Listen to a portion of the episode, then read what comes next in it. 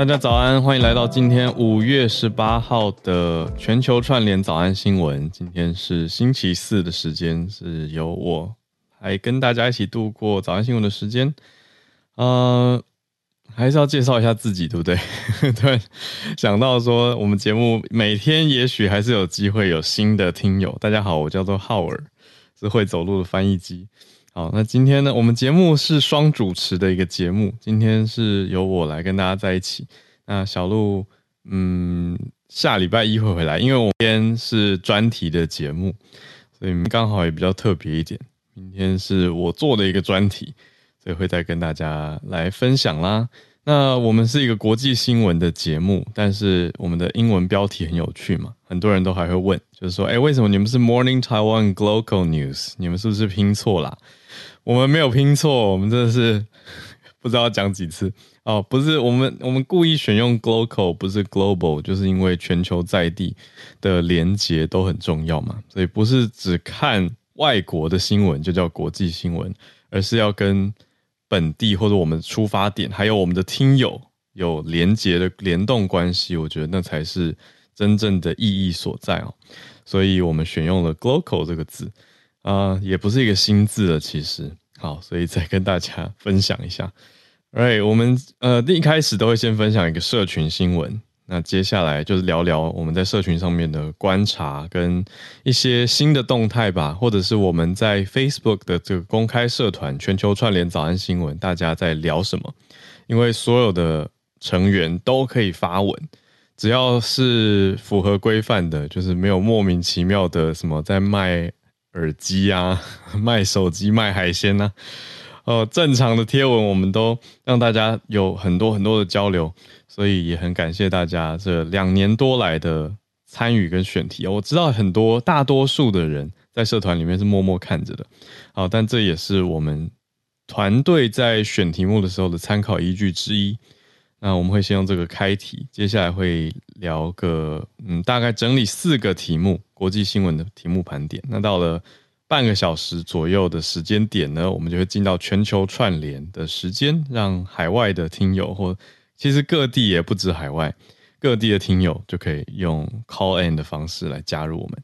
那我现在是在 Clubhouse 现场录音的，所以我们每天早上八点到九点也。台北时间八点到九点啊，在 Clubhouse 上面有一个也是公开的啦，所以大家如果每天一到五的每天时间可以的话，也都欢迎来到我们 Clubhouse 的 Live。就像现在我跟一千多个听友在一起，大家在留言聊天室留言，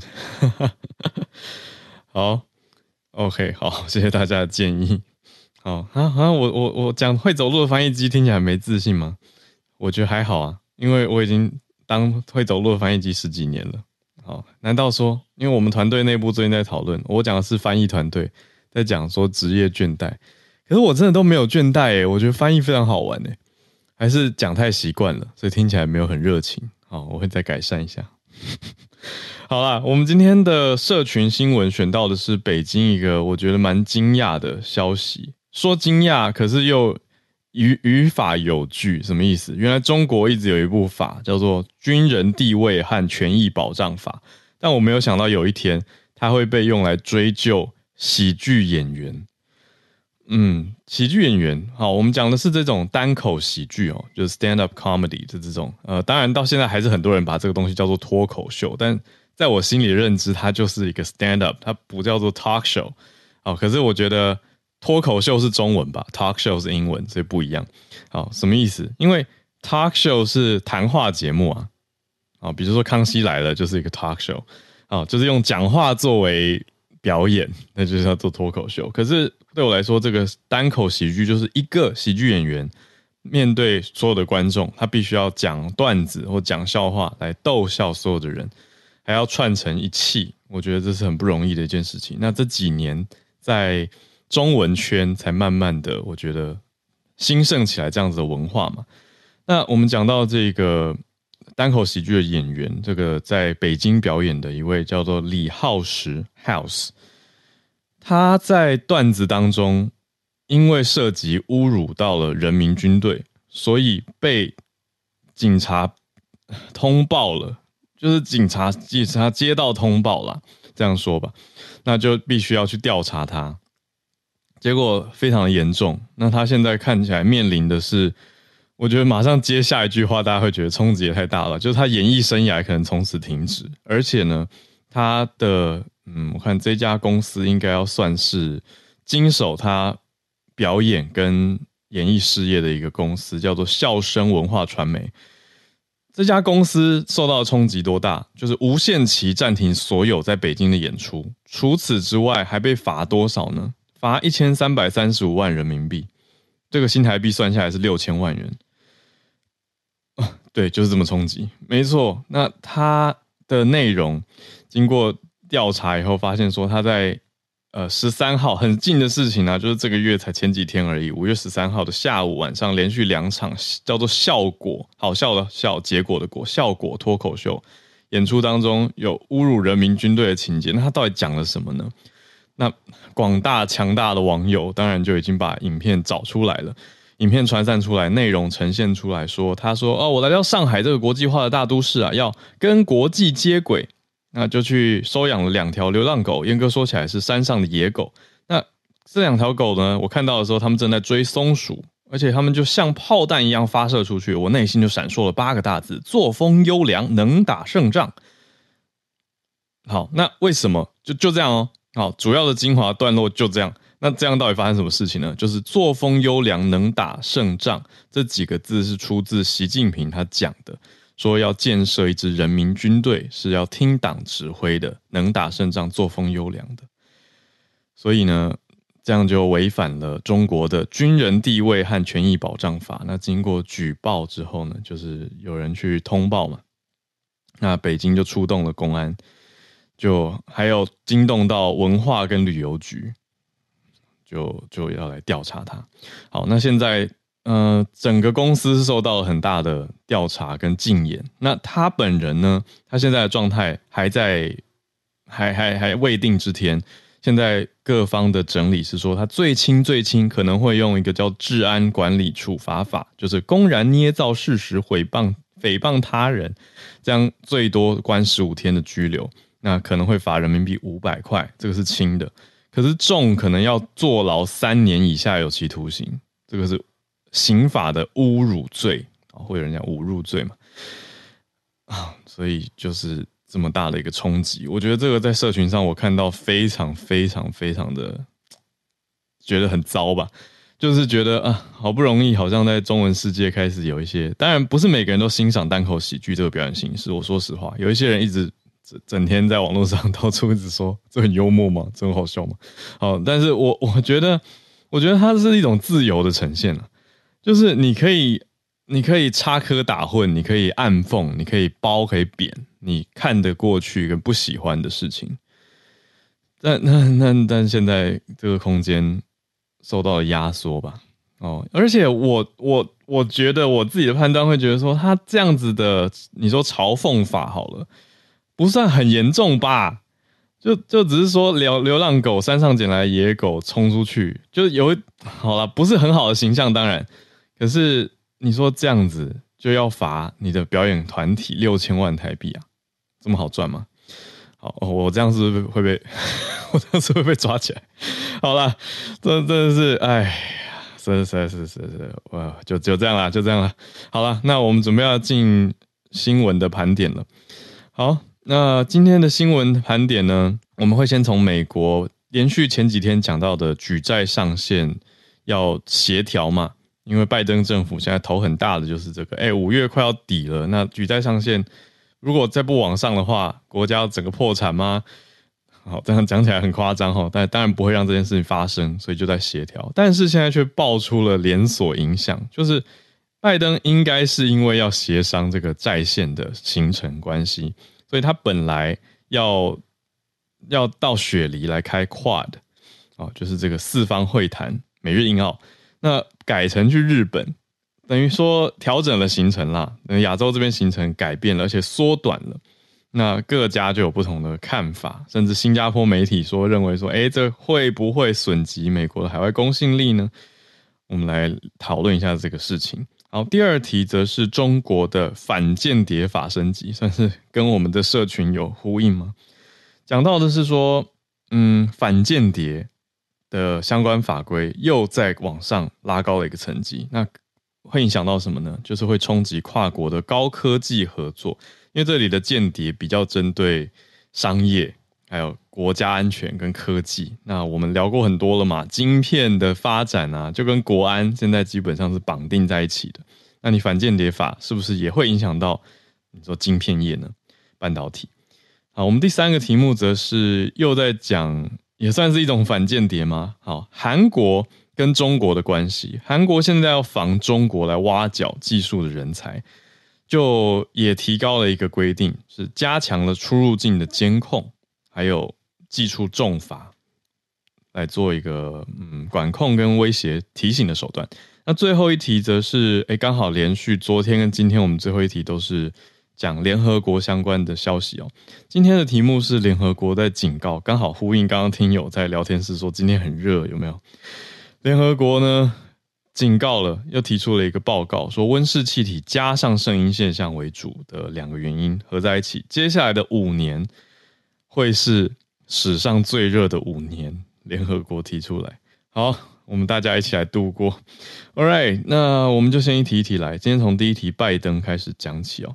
拜登他的亚洲行已经对外发表说要缩短了。嗯，好，怎么说呢？因为 G7 这已经是定下来了嘛。那 G7 我们前几天也讲了，七大工业国集团的峰会今年很特别，会在广岛。举办，所以拜登本来就要去日本，可是接下来的几个行程有变动，就是呢，去取消了接下来本来要去澳洲还有巴纽的行程。昨天才讲到巴布亚纽几内亚，马上隔天有变卦。那要为什么？是因为必须要回去美国协商债线。那各方就有不同的看法，有人就会说，哦，这很可以理解啊，但有一方就会说，像新加坡媒体就分析说。这样会不会伤害美国的海外公信力呢？那我们就要一起来看，因为重点是美国的国会要在期限之前采取行动嘛，所以有一个时间的压力啦。那就像我们昨天讲的，本来这几天就是 G7，接着后面呢，二十二号拜登是要去巴纽的，还要跟太平洋岛国的十八个领袖会面，就变成历史上很大的一个重点嘛，说他会是历史上第一位走访。巴纽的现任美国总统，所以就呈现出来说，哎，美国在太平洋想要画出一个区域范围，那跟中国做势力的抗衡等等。那另外，我们刚不是说，除了巴纽，还有一个重要的行程是澳洲，本来要去澳洲雪梨的 Quad 四方安全对话，现在也改了，就改成把 Quad 的峰会移到 G7 的峰会场边，所以场地直接从澳洲搬到日本。所以这样两个影响综合下来，真的是还蛮蛮大的哦。就我脑中出现的是各种幕僚在背后奔波的画面，就是要跑这些行程、做这些协调安排，真的是非常多的人呐。但这边重点就是，你看到美国的这个在线重要议题，当然放在了这些事情前面啦。就讲真的话，你必须要做调整的话，好，那新加坡的媒体啊。就《海峡时报》The Strait Times，他就去用了专家的分析，讲到说，美国的智库一位亚太安全事务的主任叫做 Cronin 克罗宁，他是提到说，美国总统要把国内财务的偿付能力放在海外访问之前，让大家知道说，美国政治，呃，如果懂美国政治人就理解拜登的决定，他的意思是说，这个还是真的可能会影响到美国的形象。嗯，我跟小杜常在节目上跟大家谈说，外交这件事情跟你的时间点还有放出消息的先后顺序非常的关键嘛。我觉得这又是一个例子了，因为我们昨天才讲啊，就代表说，哎，在国际各大媒体上都已经知道拜登这是一个公开的行程。你说这次来 G7 就是来亚洲嘛，而且不只是传统亚洲，我们说东亚为主的，还有到太平洋岛国。所以这都是已经放出来连锁的消息，可是就因为在线的关系，全部打乱掉了。啊、呃，大家也都看在眼里啦。嗯、可是你说因此会不会直接冲击到整个公信力？我觉得还要再等待一段时间去继续看。可是这一次实在是处理的真的是蛮公开的，只能这样说。好的，我们就继续看吧。那讲的就是接下来几天即将展开的 G7，还有连续接到下个礼拜的时间。来，我们接到第二个题目是中国的反间谍法升级，那会冲击到哪些人呢？特别是欧洲的商业圈，欧商这边影响最多了，因为这个反间谍法现在主要在查的是外商，在中国的外商。那新修正的这个反新新刚修正完的反间谍法，它的适用范围也更加的扩大了嘛，所以是延续我们之前提过的反间谍法的适用范围。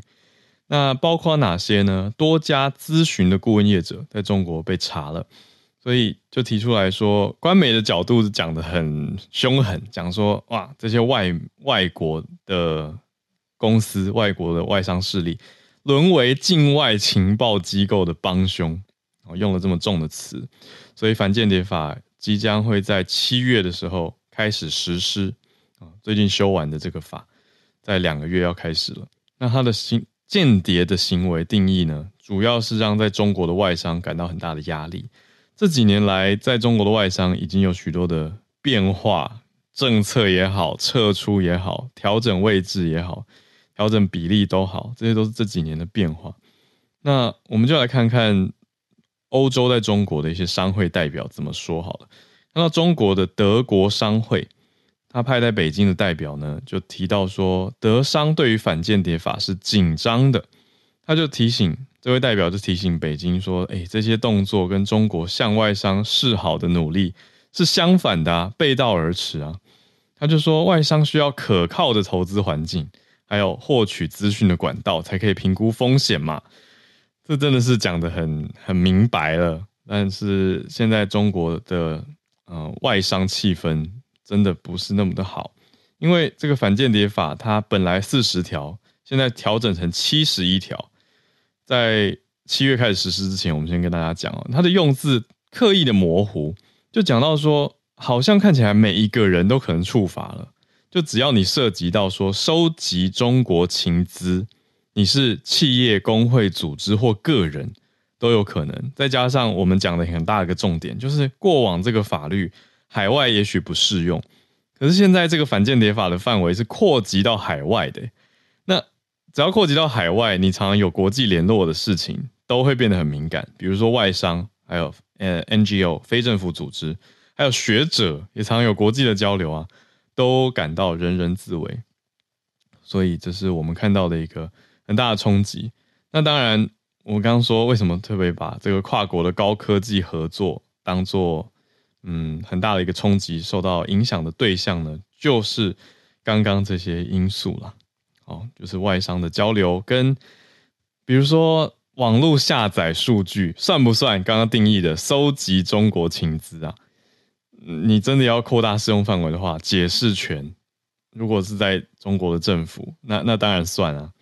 所以就会让大家觉得你这个管太严了吧？那法规的写法太适用范围太广了，所以让外商又多了一层的担忧。来，我们看到今天第三个题目，反过来，哦，中国怕间谍，那反过来呢？韩国怕中国来挖技术人才，好，一个怕一个的锁链。我们看到韩国它怎么防呢？韩国现在要防的是中国去挖角他们的技术人才，那一。你看到中国已经面临到美国寄出的出口管制了嘛？那中国的企业应对方法就是变成，嗯，去找其他国家下手开刀，比如说韩国，可不可以来韩国找工程师呢？那从韩国的半导体技术对中国可不可以有帮助呢？是可以的啊。所以有哪些方面受到了威胁跟冲击？我们看到的包括半导体，还有电动车的电池、显示器。造船，这几个都是早安新闻关键字哦，都是重要的产业，还有这些关键技术，这几年特别常提到的。那对一个中国的半导体高层来说，他什么方式去找到韩国工程师最简单呢？根据英国的金融时报 Financial Times，他竟然说是跑去韩国的工厂大门外面晃一晃。这这这实在会让我觉得，有的时候是不是看似复杂问题解法没有想象那么困难？哦，有一位不愿意透露姓名的高层，他跟《金融时报》讲说：“我就去那个外商晶圆厂的门口，问他们要不要来我们产线做临时工，赚点外快。”他说：“我常去哦，他不只是去 Samsung 哦，SK 海力士哦，他还会去台积电呢。好，他去台积电晶圆厂外面，他说还有国外设备供应商的办公大楼。讲到国外设备的供应商，我自己会先想到 ASML 哦，就是荷兰的艾斯摩尔等等等。那美国当然也是很多设备机台供应商。那这个高层的说法是，他们通勤时间相对固定啊。那工程师下班以后还有空闲时间可以帮忙。这句话我就打一个问号。诶、台积电的工程师我认识的都忙到没有什么时间吧，没有下班时间吧？那那怎么会下班时间以后还有时间可以帮忙呢？我对这一个论述存疑哦。好，那重点是这个《金融时报》报道呈现出来的是美国对中国的严加管制，导致说中国对于韩国的一些研究人员、企业工程师的挖角攻势似乎在增加。好，那换一个角度吧。呃，中国的代工厂的 head hunter 猎头猎人头呢，他就告诉《金融时报》说，在美国现在新一波制裁啊，那所以变成说你很难在美国招募受过美国教育或者是就业过的人，所以变成说你的其他选项就转往哪里？除了刚刚讲的南韩以外，你中国的目光就会说，我们人才去哪找呢？欧洲跟日本也是几个目标标的哦。但是韩国这边特别的担心，所以韩国有做出一些应对的方式，就是去加强了出入境的监控，还有重罚。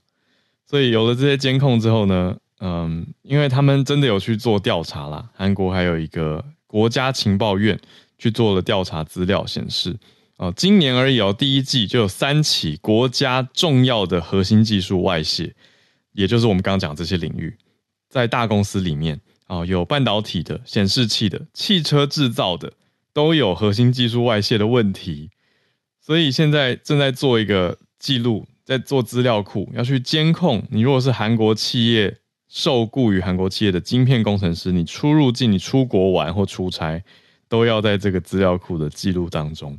到时候有出事情的话，可以查得到啦，也看你有没有什么异常。那韩国当局还要成立好几个新的机构。来调查这件事情，来避免这种泄密技术，所以是相当相当的重视。那讲的是说，主要涉案的是韩国工程师，但是是退休人员，犹有其甚。那说被中国企业用高薪挖角，本来薪水涨了三到四倍的这种幅度去挖你。呃，韩国企业是规定说，工程师在离职两年内其实是不可以加入。竞争对手的嘛，这个竞业条款其实在非常多行业都有啊，但是在某些情况下，他们可能会透过在韩国或是台湾去创立一个空壳的公司来避开，等于看起来好像跟假设他创立一个旅游公司，看起来就完全跟半导体没有什么关系，可是呢，要挖的公司就付钱给这些旅游公司，我举例啊，空壳公司。那他们就等于是被这种技术性的手段聘了嘛，挖走了嘛。那你的核心技术是不是也就被带走了？我觉得这个很值得台湾警惕哦。我们听了这个就觉得说，当然国安机构一定也有一些相对应的调查了，但是是不是要再更重视，像韩国一样？因为毕竟这几年来也出过蛮多不同的事情嘛，所以我觉得这一则还蛮有参考价值的。尤其是你看到美国制裁中国，或者是祭出一个半导体出口管制的后续效应，可能会连带到这边来，那我们就要做出应对了。今天的第四个盘点题是联合国的，讲到热啊，二零二三年就是今年开始到二零二七年，目前先抓的最近五年呢，联合国警告说很有可能是现在有记录以来最热的五年。大家心情是不是跟我有点像？就觉得说啊，还可以更热哦，因为已经觉得这几年升温还蛮热了吧？我真的有啦，我们在早安新闻常在讲嘛，就是拿我们自己小时候或者以前在这个社会 要怎么讲？为什么讲到社会？好，在这个环境当中走出家门，每天感觉到那个热，每年感觉到的那个，特别是夏天。哦，台北盆地的热，大家懂吗？那种热岛效应的热，就觉得还可以再往上吗？联合国气象世界气象组织 （World Meteorological Organization） 就讲到说，全球气温很快会超过巴黎协定限制的那个一点五度 C。那说有三分之二的几率在接下来未来五年当中的某一年会发生。那以前记录最热的八年是哪八年呢？就是最近的八年呢，就是二零一五到二零二二。所以这不是我们自己的主观感受而已，这是一个客观数据支持的。那再加上气候变迁加剧了，气温会再继续往上走。所以现在非常笃定了，百分之九十八的几率基本上就是肯定了。接下来五年的某一年，至少有一年会是有记录以来最热的一年。好，那这五年整体的热度也是历年来最高的，所以大家准备好要来迎接最热的历史上最热的五年，就是一直往上超越了。而且它还只是先抓二零二三到二零二七而已。那二七之后呢？我自己内心疑问是：那之后会不会到时候又发布说接下来更热？哎，还是会有一个平衡呢？我们就要再来继续看下去。好，那看来是非常非常的紧张，也就是这几年来一直在讲的这个正负几度 C 的问题，看来就是持续的往上。那对人类的健康、粮食安全、水资源管理还有环境都会造成很多的连带影响，所以也要做好准备。好，那接下来几个月预期会发生比较温暖的圣婴现象，所以温度也会再往上走。好的，这是我们今天的四个新闻题目的盘点。那接下来准备进到这个礼拜最后一次的全球串联，因为明天是专题嘛。好，我们就来跟各位听友来连线，调整一下我们麦克风顺序哦。好，我们先跟香港听友 Bernard 来连线。哦，不好意思，不好意思，看错了。刚刚邀请的顺序是 Benjamin。我们先跟马来西亚连线。好，Benjamin 早安。呃，Hello 早。就是这呃，昨天就是在第十三十三届这个东南亚运动会嘛，就是呃刚落幕。那今年本届这个冬运会有引起了很大很大的争议哦，就是就因为这是这次的冬运会是在柬埔寨举办，那柬埔寨是呃第。第一次举办这个冬运会，那其实，在举办之前就已经引起了很多的争议，就是，呃，在比赛之前，就是他们限制了东盟国家，就是东南亚国家的十个国家嘛，就是呃的代表团人数，那就是说，呃，可是柬他们自己的国家就柬埔寨就没有没有限制运动员的这个比呃选手人数，那而且还有他们要取消了很多个传统项目，就是。他们呃，就是其他国家比较优势的项目，像保保龄球啦、滑艇之类的项目，那他们反而增加了对他们自己国家有这样的优势。虽然这个是冬运会允许这样的，可是也引起很大争议。那另一个最大争议就是，呃，柬埔寨的这个选手哦，有半数以上都是外国的这个选手，所谓的规划选手。可以看我的头像，嗯、这个就是美国队，这个就就是柬埔寨的泰呃篮球队。你看，呃，几乎都是美国啦，还有黑人黑人来比赛，那就引起了就是马来西亚跟呃，在这个篮球项目可以夺牌的这个呃的这个优势。那其实马来西亚这方面已经提出了抗议。那有还有一个另外一个项目就是板球项目也是引起了抗议。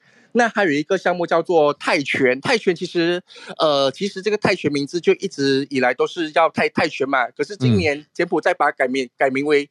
高免权，那就是呃，这个泰国就引起泰国这方面的不满，泰国甚至呃杯葛了这个这个项目，就不派。哇，其实泰泰国其实就是呃这个项目的最大的夺金的这个呃夺夺牌可能，可是因为名字上面发生争议，那呃泰柬埔寨不退让，那泰国就说，那你们不退让的话，那我们就干脆不不不比这个项目了。可是，在泰国的话，其实他们除了这个项目之外，一些项目也被限制。可是，在呃，奖牌数来看，泰国还是在第二名的，它的奖牌数还是位居第二的。嗯，所以哇，你你刚刚讲的这这这，哎，是这个月正在举办的吗？就是这个月举办的这个呃东南运动会。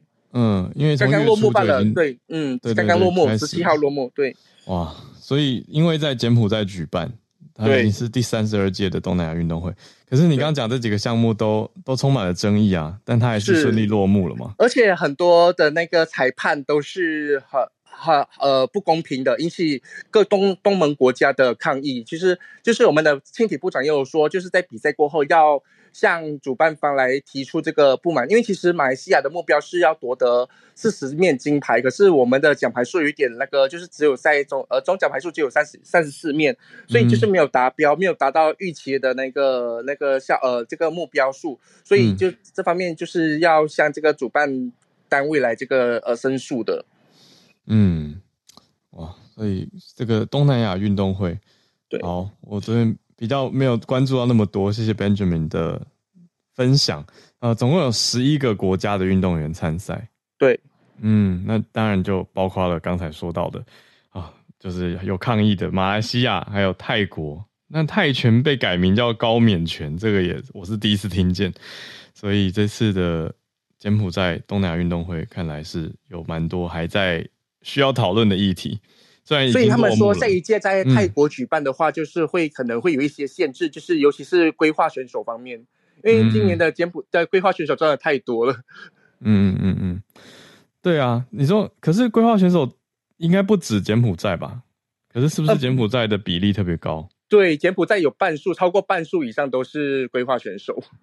哇，好吧，这个真的是一个很大的问题，因为其实各国都有这种。就不用讲这个国际的运动会了，光是一个国家内部的一个运动会，如果有的球队规划选手太多啊，台湾前一阵子才大吵完一轮而已，也是因为说，哎，谁谁谁到底算不算规划，就在那边算他的身份或国籍等等不同的算法。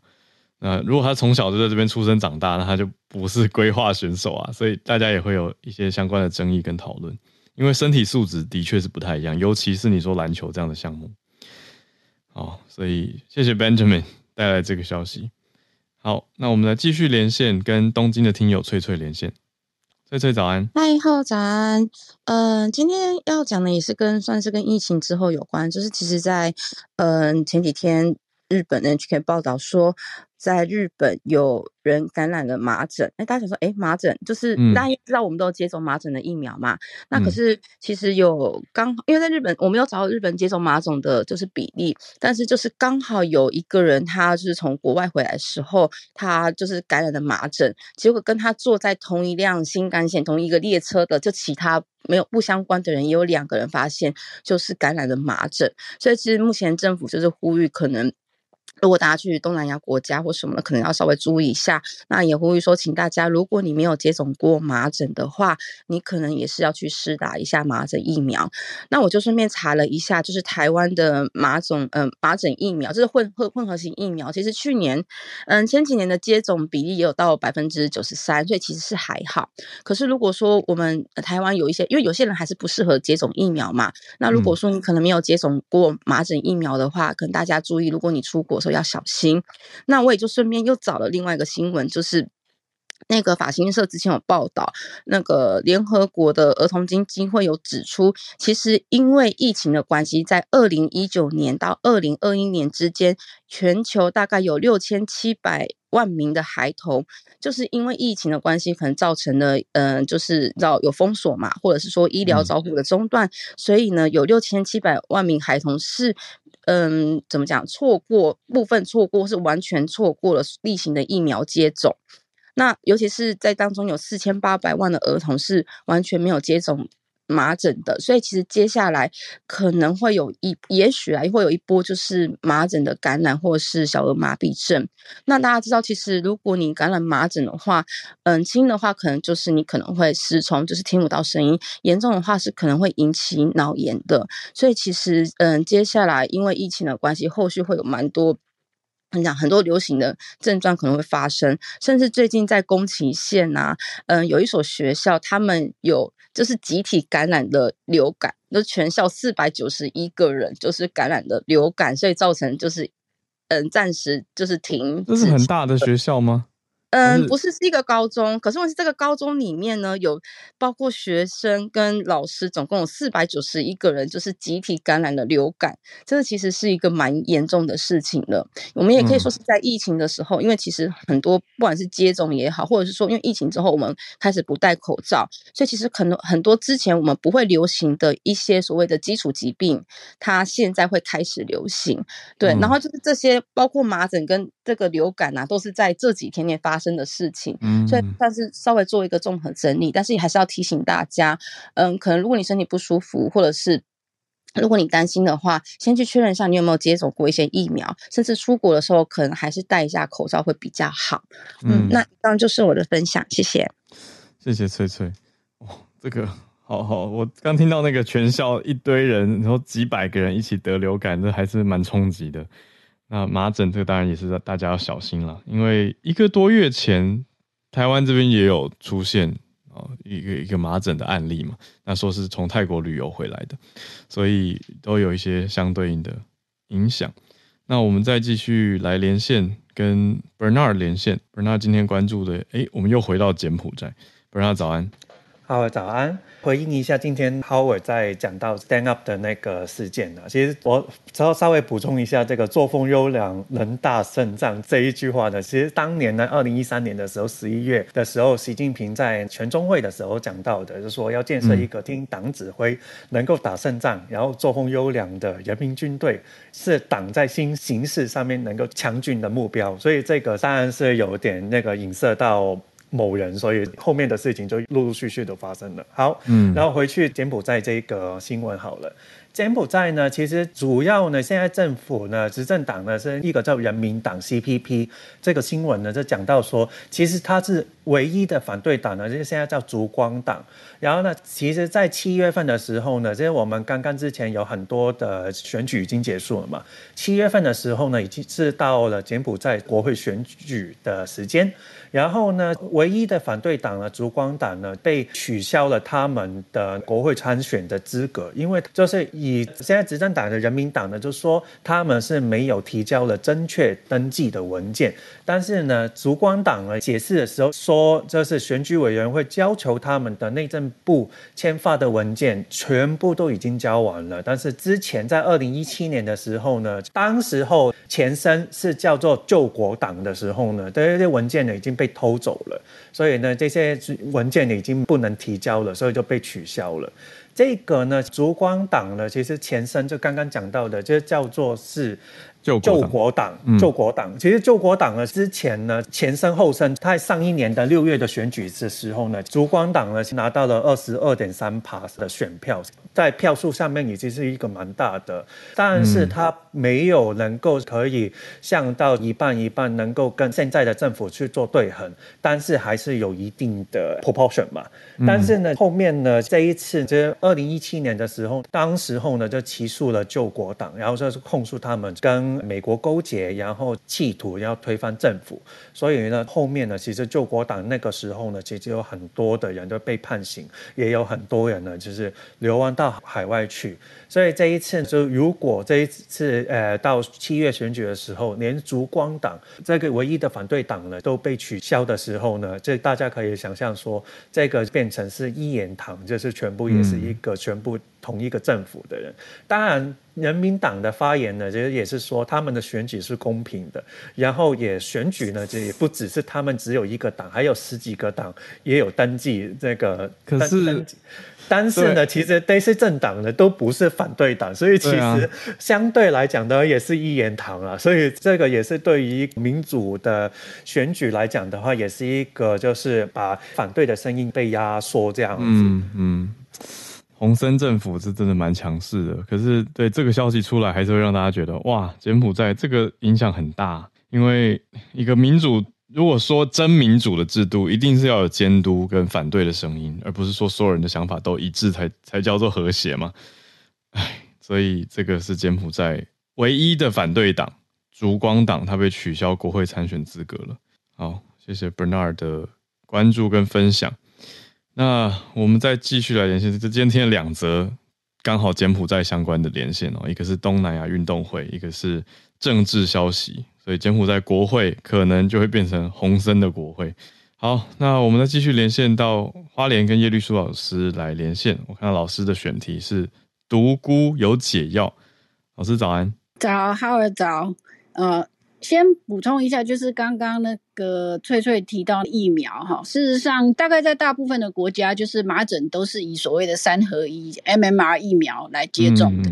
那 MMR 疫苗在过去曾经发生过一个错误的研究，当然那是刻意错误的研究了，就是说宣称说打 MMR 疫苗跟自闭症有关。那事实上，从那个错误的研究之后，就产生了所谓的反疫苗的 campaign。嗯，所以现在在很多地方，包括在台湾，其实也有反疫苗的人，他们就是认定说打疫苗是不好的。嗯，对。但是事实上，以麻疹来说的话，麻疹是一种接触传染率非常高的疾病。嗯，所以如果就我记得的是，如果整个社群里面的接种率降到百分之九十以下，就随时有可能爆，还是八十五？我我有点记不清，就是说就有可能随时会爆发麻疹的大流行。嗯，因为接触感染的传染率实在是太高了。对，那再回到今天要分享的就是毒菌哈，这种毒菌叫做毒鹅膏，事实上是被认为大概是毒菌里面毒性最高的一种，而且更可怕的是它长得很像草菇啊，所以它它到底是不是菇？它是菇，嗯，但是它的正式的名称叫做毒鹅膏，嗯哼，那因为它长得很像草菇，嗯，所以在野外采集，我想大家应该都知道，在野外不要随便采集这个菌类来吃。是有很大一部分的警告，就是针对毒鹅膏这种菌，因为它长得实在太像草菇了。它长得不像传统大家想到的那种有毒的、很鲜艳的菇。对对对，因为我已经写好了那个部落格的文章，上面也有图。嗯，所以等一下我会把它转到社团去，大家可以看一下，真的很像普通的草菇。嗯，那毒鹅膏有多毒，而且现在有解药，是好事，好消息。对，因为它主要的毒性是针对肝跟肾，嗯，而且目前发现啊，就是说统计发现说呢，超过百分之九十的毒菇中毒案件呢，其实都是因为毒鹅膏。这么多？对，那在历史上其实有两个皇帝可能也是因为吃毒鹅膏死掉的。哇，那最近他们用了这个可以说是相当先进的技术，哈，终于找到了可能的抗毒剂。目前还没有人体试验，它是怎么做的呢？它先用那个我们之前提到的这个 CRISPR，就是基改的技术，嗯，来制造很多突变的人类细胞，然后再把这些细胞呢，用毒鹅膏的这个毒素叫做阿法鹅膏菌碱去处理，嗯，然后从里面呢找到不能被毒素杀死的细胞，嗯，再去找到它到底是哪些地方发生突变。嗯，结果呢，找到了一个酵素。这个酵素呢，当它故障的时候，毒鹅膏的毒素就不能够对人类的细胞产生毒性。哦，找到毒的关键点了，那个酵素。对，结果接下来呢，嗯，他们就用这个酵素呢，再去找说到底有什么分子可以跟这个酵素结合。嗯。结果找到了一个缩写叫做 ICG 的染料分子，就刻意的让这个酵素故障。对，那 ICG 的这个染料分子呢，其实目前主要在医学上面是用在血管造影，它是柯达公司制作出来的染剂。嗯。哦，然后他们发现这个 ICG 呢，它可以干扰毒鹅膏的毒素跟那个酵素的结合。嗯。然后用小鼠试验的时候，就是他们发现，先给小鼠注射这个毒鹅膏的毒素之后呢，然后再用这个染料分子，就是再用 ICG 去处理的话呢，这些小鼠的存活率大为提高。嗯，所以这样代表说，这 ICG 呢，它应该可以用来对抗这个毒鹅膏的毒素。哇，老师，可是那这个下一步会进到不太可能拿人体试验吧？诶。因为这个新的药要做试验的话，它其实是有流程的啊，就是进到那个新药试验的流程去。对对对对，哦、就是说小鼠试验是很重要的一步，因为他们目前也没有观察到说这个 ICG 会对小鼠产生什么副作用。那当然就是说，它过去用在血管造影上面，代表它对人应该也算是相当安全。嗯，所以可以预期的是，他们接下来应该会走这个新药的流程。嗯嗯嗯。但是因为它已经用在血管造影上面，也就代表着说，它走那个流程应该会比较快一点，因为过去可能已经做过一些毒性试验啊等等。嗯。所以这样子的话，表示说，当然啦，大家还是不要随便乱吃这个。对啦，就是说，呃，虽然有可能有解毒剂了，但是还是一样不要乱吃嘛，因为对对，你还是可能因此被送去医院，只是说以后医院可能会赶快拿这东西来救你。对啊，而且从现在就是找到了到真正可以应用，谁知道还要几年才会通过呢？是，好，所以大家我们在等老师的文章。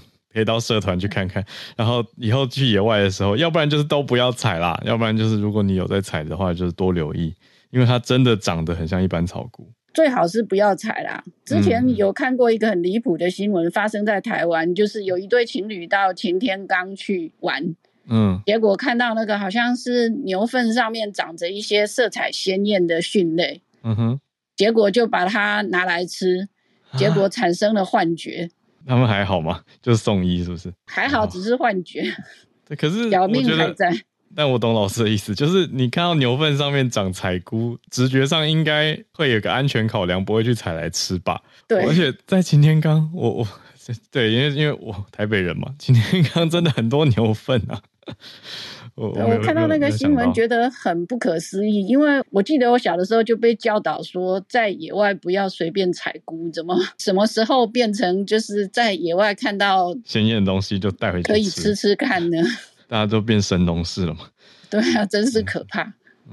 谢谢老师带来这一题，毒鹅膏让大家多认识，然后也发现说哦，有新的发现，解毒剂。还有我觉得很大的重点，我刚刚的学习是了解了一下，哎，科学家他研究的机制的方向是这样去做的。谢谢老师，谢谢。啊，我们今天的应该最后一位来宾连线是 Joey，来跟 Joey 连线，看看 Joey 今天有什么题目要跟大家分享。Joey 早，好，大家早安。好，今天跟大家分享一个新闻哦，是来自老字号科技媒体 CNET。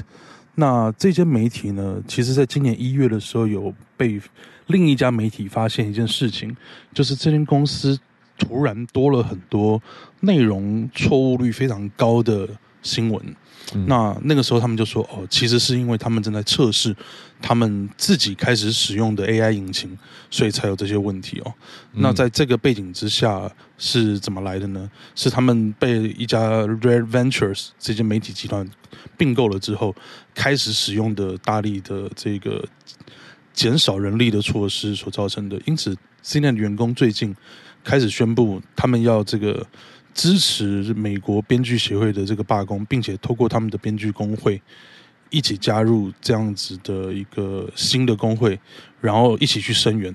那之前有跟大家聊到说，WGB WGA 编剧工会的这个罢工事件，其中有一个很硬的条款，一直跟这个制作人协会一直谈不拢嘛，就是在于他们反对在未经告知的情况下被要求拿 AI 产生的内容来做修改，或者是允许。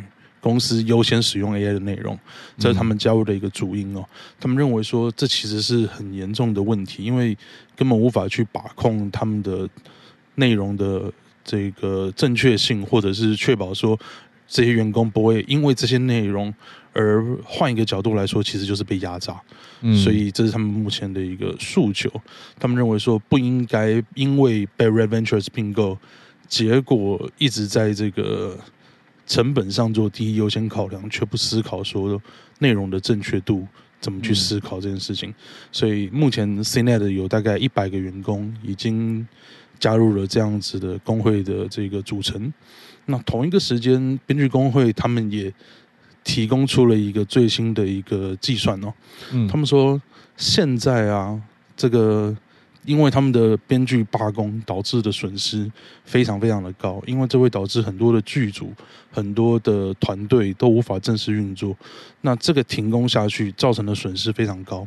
嗯，那他们为了告诉大家说，不理性的不是他们，而是这些呃其他的单位造成的，所以他们直接算给大家看。他们告诉大家说，如果按照他们的要求，嗯，把之前聊到的片场现场应该聘雇的最少编剧的数量加进去，把重播。把这个最低薪资全部都用他们最新的要求算下去的话，嗯，美国每年每个片场总共会增加的这个成本只有四点二九亿美元。那其实光是一年来说就已经低于这个目前为止造成的产业上的经济损失。而且他们还很好心哦，直接算给大家听说，哦，这个如果说各家公司。都听的话，会多增加多少钱？好，那目前看起来增加最多的是迪士尼哦，要增加七千五百万美元的成本。嗯，那 Netflix 只要增加六百八十万，那 WBD 也就是这个华纳探索四千七百万，派拉蒙四千五百万，NBC Universal 三千四百万，Amazon 三千两百万，索尼两千五百万。那 Apple 我就觉得比较压抑了，Apple 也有一千七百万，嗯，因为它的内容可能就是没什么在行销，所以没注意到原来它的内容也花了这么多钱，啊，大概是这样子。也就是说，这些东西加一加，他们就在告诉大家说，其实这些成本对各家公司而言都不高，嗯，但是你们却为了这个。